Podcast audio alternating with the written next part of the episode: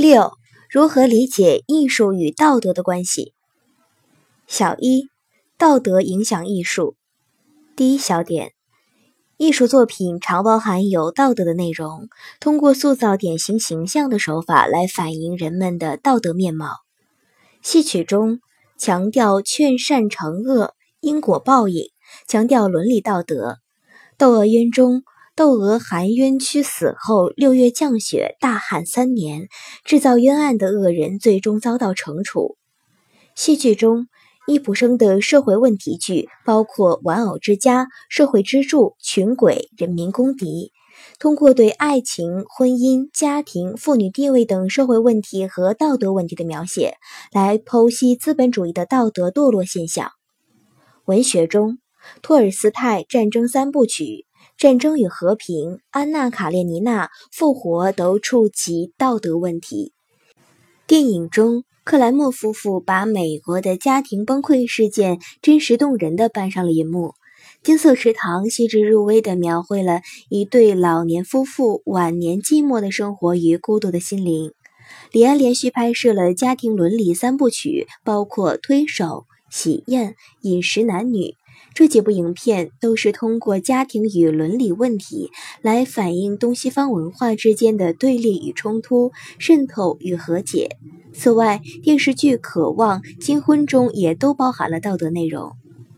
第二小点，艺术家的世界观和道德观对艺术创作有重大影响，作品必然融入艺术家的道德评价和判断。十八世纪，狄德罗认为。使德行显得可爱，恶行显得可憎，荒唐事显得触目。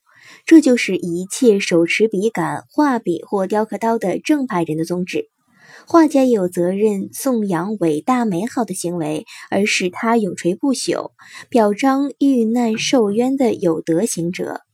以小仲马的小说《茶花女》为例，小仲马创作这篇长篇小说时，正是19世纪中叶法国七月王朝时期，没落的贵族阶级和新兴的资产阶级都疯狂追求花天酒地的享乐生活。因此，小仲马在这部作品中一反当时的世俗道德标准，把同情和赞美都给予了一个出身贫苦、堕入风尘又无力自拔的妓女。小仲马又在作品中无情地揭露了上流社会道德的虚伪，融入了作家自己的道德评价。第三小点，道德具有时代性和社会性的特点，道德的变化发展也必然会通过艺术作品体现出来。明代后期出现了资本主义萌芽，李治的《焚书》《续焚书》等著作抨击了封建礼教和封建道德。汤显祖受李治思想的影响，他的代表作《牡丹亭》通过杜丽娘和柳梦梅的爱情故事，揭露了封建礼教对青年男女爱情的压制和束缚。此外，明代戏曲家徐渭的《四声猿》、高廉的《玉簪记》等，也都含有强烈的反封建色彩。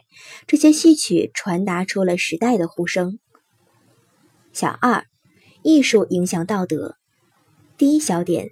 艺术作品对人民群众具有道德教育作用。奥斯特洛夫斯基的名著《钢铁是怎样炼成的》曾激励和鼓舞着千百万人。屈原的《离骚》中有强烈的爱国主义激情和不屈不挠的斗争精神。第二小点，艺术能对社会道德意识和道德观念的改变产生一定程度的影响。五四新文化运动宣传科学与民主，反对旧道德和旧思想，提倡新道德和新思想；反对旧文学，提倡新文学。以鲁迅《狂人日记》为代表的一批艺术作品，对社会道德意识和道德观念的变化产生了深刻的影响。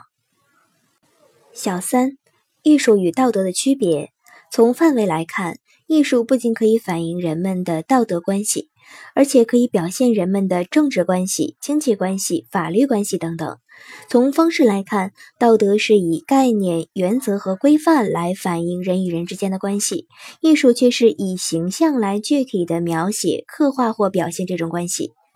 从评价标准来看，道德常以善为唯一标准，艺术往往以真善美的统一作为标准。